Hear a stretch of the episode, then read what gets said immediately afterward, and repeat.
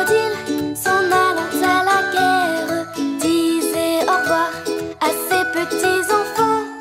Alors, si vous avez des enfants en bas âge ou des tout petits petits-enfants, vous connaissez forcément ce tube. Ils adorent cette chanson.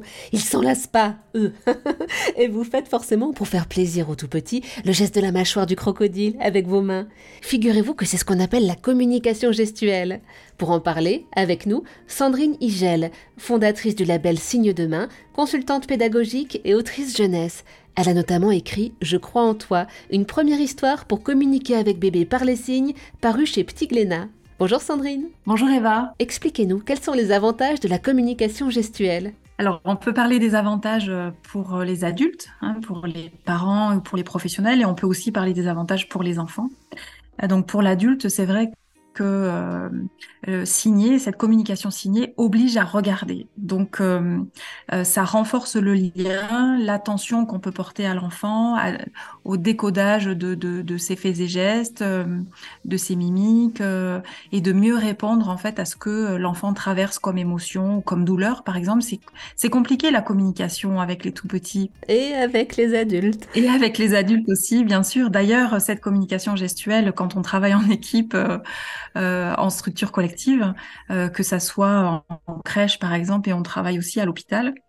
Euh, ou même en fin de vie, en passant par le champ du handicap. Donc, vous voyez, hein, ce n'est pas réservé que aux bébés. Euh, mais ce que nous, on observe vraiment, et j'ai pu aussi le, le, pratiquer moi aussi en tant que maman, euh, c'est que ça renforce le regard et l'observation et cette proximité à, à mieux comprendre euh, l'enfant et à mieux euh, répondre à son besoin. Alors, bien sûr, hein, quand on commence à signer avec un tout petit, euh, bah, il n'est pas toujours évident. Euh, euh, déjà, quand l'enfant commence à signer, à bien repérer son signe, parce que euh, sa motricité fine n'est pas encore bien précise. Plus l'adulte euh, est proche, et on sait que cette période de l'enfance est une période sensible, et l'enfant a besoin de cette attention afin de faire maturer le plus possible son cerveau et ses connexions neuronales. L'enfant, lui, euh, ça va lui permettre aussi d'être acteur de, de, de, son besoin, de son ressenti et de, de pouvoir dire précisément ce qu'il souhaite et euh, l'adulte de répondre à, à, son besoin, toujours évidemment associé à la parole. D'ailleurs, on, on, parle beaucoup plus qu'on ne signe et, et l'idée euh, de, de, de cette communication signée, c'est bien sûr de d'être dans, dans ce bain de langage pour l'enfant, puisque on, puisqu'on s'adresse à des enfants qui euh, n'ont pas de problème de surdité, même si on peut faire le lien aussi avec des enfants sourds, puisque nous utilisons les mêmes signes que les signes de la langue des signes. Donc on peut faire tout à fait la passerelle avec les enfants sourds. Et voilà. Alors là, vous, vous me l'avez mais vendu, survendu, Sandrine. Ça donne envie de, de, pratiquer la communication gestuelle avec bébé. Mais il doit bien y avoir quelques désavantages, c'est pas possible. Alors, de mon point de vue, je n'en vois pas. Ah bon? À partir du moment où, voilà, c'est un, euh, c'est quelque chose de très positif puisque euh, euh, la communication gestuelle permet vraiment de tisser ce lien privilégié juste pour, pour finir avec les, les avantages, c'est que pour l'enfant, donc qui exprime son besoin, va gagner en confiance, va gagner en estime. Et je parle souvent du réservoir émotionnel de l'enfant. Et c'est vrai que euh, bah, parfois en structure, euh, il n'est pas toujours évident euh, d'individualiser la relation. Et l'enfant qui signe permet à l'adulte d'individualiser sa réponse.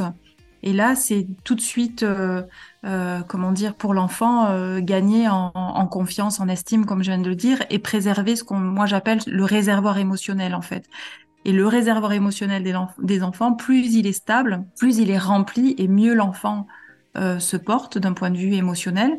Alors, ça n'empêche pas, évidemment, euh, les, euh, les colères. Et les émotions fortes, bien sûr, mais cette communication vient et permet d'être au plus proche en fait des ressentis de l'enfant.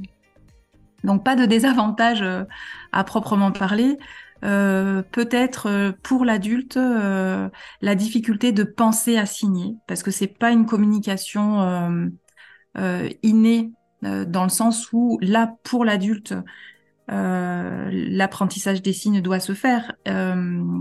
Sauf dans les pays latins où ils sont peut-être ils communiquent peut-être un peu plus avec les mains en vacances en Italie, voilà par exemple.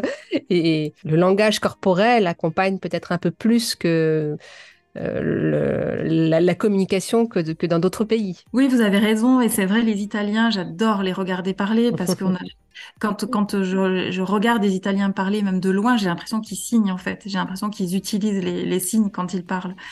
Oui, oui, c'est tout à fait juste. Sandrine Nigel, sur les réseaux, dans les commentaires, j'ai déjà pu lire que l'utilisation de la communication gestuelle retardait la parole, retardait l'acquisition du langage. C'est vrai?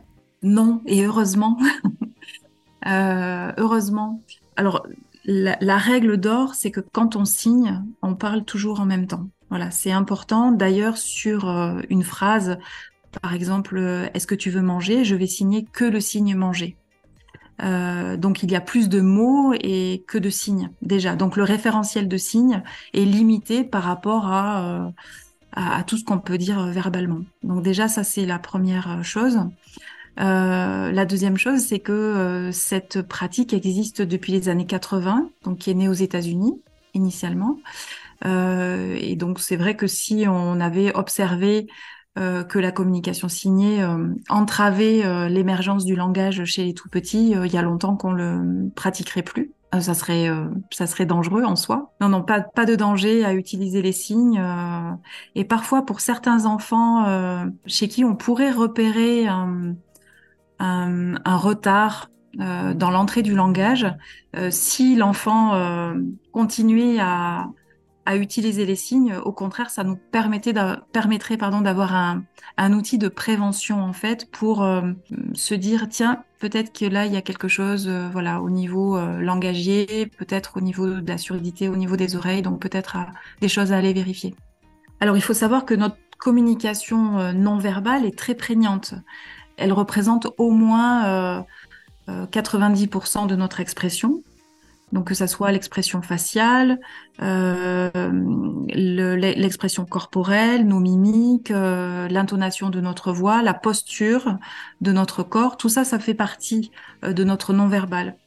Donc la communication signée, elle, elle vient juste renforcer cette communication non verbale finalement. Merci beaucoup Sandrine Nigel pour toutes ces explications. Merci à vous Eva et merci à RZN Radio.